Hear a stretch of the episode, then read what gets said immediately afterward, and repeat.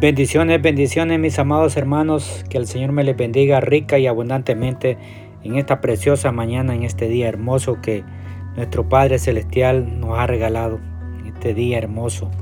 Esta mañana mis amados, quiero compartir con ustedes una palabra que el Señor ha puesto en nuestros labios y declaramos que esta palabra, esta semilla pueda caer en ese, en ese corazón y dar el fruto para cual Papá Dios la está mandando esta preciosa mañana en este día hermoso.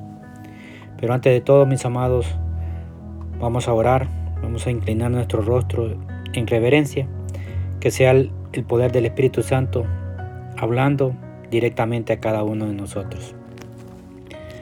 Padre eterno, te damos gloria, te damos honra, te damos alabanza. Padre, en esta hora venimos delante de su presencia, Padre mío, humillados a recibir esa palabra, el maná, el pan nuestro de cada día, Señor. Padre, que esa palabra que usted trae para nosotros pueda caer en, este corazón de carne, morir y dar el fruto para el cual usted la está enviando, Señor. Esta hora, Señor, ponemos nuestra mente y nuestro corazón. Y que el poder del Espíritu Santo nos la revele, nos las enseñe, y nos las ilumine, Señor, para poderla entender. Hemos orado bajo la presencia del Padre, del Hijo y del Santo Espíritu. Amén y amén. Hermanos, quiero que me acompañen al libro de Ezequiel. En Ezequiel capítulo 18, verso 32. Amén. Vamos a leer la palabra bajo el la presencia del Padre, del Hijo y el Espíritu Santo. La palabra dice, porque no quiero la muerte del que muere, dice Jehová. El Señor, Jehová el Señor. Convertidos, convertíos, pues, y viviréis. Ezequiel 18:32. Voy a, a leerla nuevamente. Porque no quiero la muerte del que muere, dice el Señor, Jehová el Señor. Convertidos pues y viviréis. Hermanos, para empezar, para empezar a meditar en estas palabras, vamos a comenzar con algunas preguntas donde debes o debemos responder con una sinceridad. Con esa sinceridad que solo Dios la conoce. Y quiero empezar con unas palabras, con unas preguntas. Y tú las contestarás en tu mente y en tu corazón. Porque Papá Dios la conoce y el Espíritu Santo la, la va a revelar. Empiezo con la primera, hermanos. ¿Estamos o estás convencido de que Dios existe. La siguiente, ¿estamos o estás convencido de que Jesucristo vino al mundo y dio la vida por ti y por mí? ¿Estamos o estás convencido de que el Espíritu Santo de Dios es real? ¿Estás o estamos convencidos de que la palabra de Dios es la verdad? Amados, si hemos respondido con sinceridad, felicidades, felicidades. Sea cual sea la respuesta que tú has puesto, yo sé que ha habido o ha existido una sinceridad. Y si tu respuesta ha sido un sí. Espero que al responder haya existido un convencimiento en nosotros, en ti. Hermanos, hoy quiero hablarte, quiero hablarte de algo, de, de dos palabras, de dos palabras, convencido, escúchalo bien, así como empezamos con las preguntas, convencido y convertido. Convencido y convertido. Y de esto te quiero hablar, hermano, a través de la palabra del Señor. Eh, en Apocalipsis, Apocalipsis 3:20, quiero que me acompañes. Para muchos es muy conocida esta palabra y dice la palabra, yo estoy a la puerta y amo. Si alguien oye mi voz y abre la puerta, entraré a él y cenaré con él y, él conmigo. Voy a tomar la, primera palabra, hermanos, de, de que empezamos. El convencido. Escuchémoslo bien y no lo vayamos a interrumpir o no nos vayamos a, a desviar como seamos. El convencido está convencido, hermano, de la existencia de Dios y de su Hijo, Jesucristo, que necesita la salvación pero no le acepta completamente en su corazón. Él le dice a Jesús, pasa, pero no le deja entrar a todas las habitaciones de su corazón y lo deja solo en entrada. Ese es el convencido, hermano. Ese es el convencido, pero hoy quiero hablarte del convertido. El convertido. Está el convertido, hermano, está convencido de la existencia de un Dios y de su Hijo Jesucristo, que necesita la salvación y le abre las puertas de su corazón de una forma genuina. Lo deja entrar a, a nuestro Señor Jesucristo a todas las áreas de su vida. En Mateo, amados, Mateo 15, verso 8, mira esta palabra de nuestro Señor Jesucristo, donde Él dice, este pueblo con los labios me honra, pero su corazón está muy lejos de mí. Mira el convencido. Mira el convencido. Él está convencido de que debe adorar a, Dios, pero solo de labios. Y, él lo, y lo adora. Pero el, el convertido es diferente. El convertido está convencido que debe adorar a Dios y lo hace en espíritu y en verdad. O al menos cada día intenta agradar más y más a Dios. En Apocalipsis 9, 20 y 21, mira lo que, lo que dice este relato, es fuerte la palabra. Y el resto de la humanidad, los que no fueron muertos por estas plagas, no se arrepintieron de las obras de sus manos, ni, ni dejaron de adorar a los demonios y a los ídolos de oro, de plata, de bronce, de piedra y de madera, que no pueden ver ni oír, ni andar, y no se arrepintieron de sus homicidios, ni de sus hechicerías, ni de sus inmoralidades, ni de sus robos. Hermanos, leer esta palabra muy fuerte. El resto de la, de la humanidad los que no fueron muertos.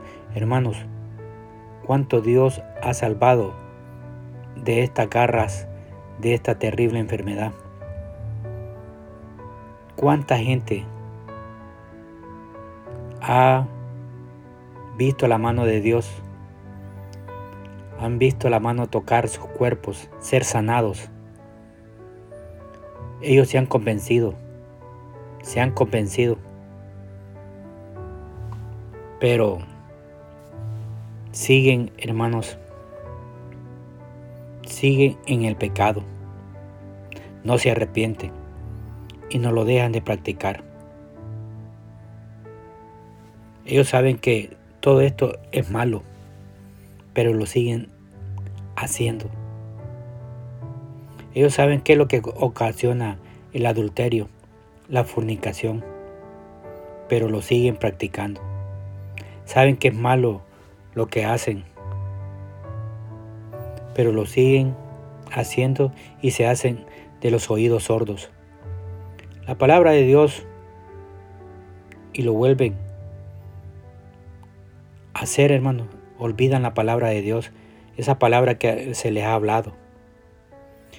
Pero el convertido, el convertido está convencido de que el pecado le condena.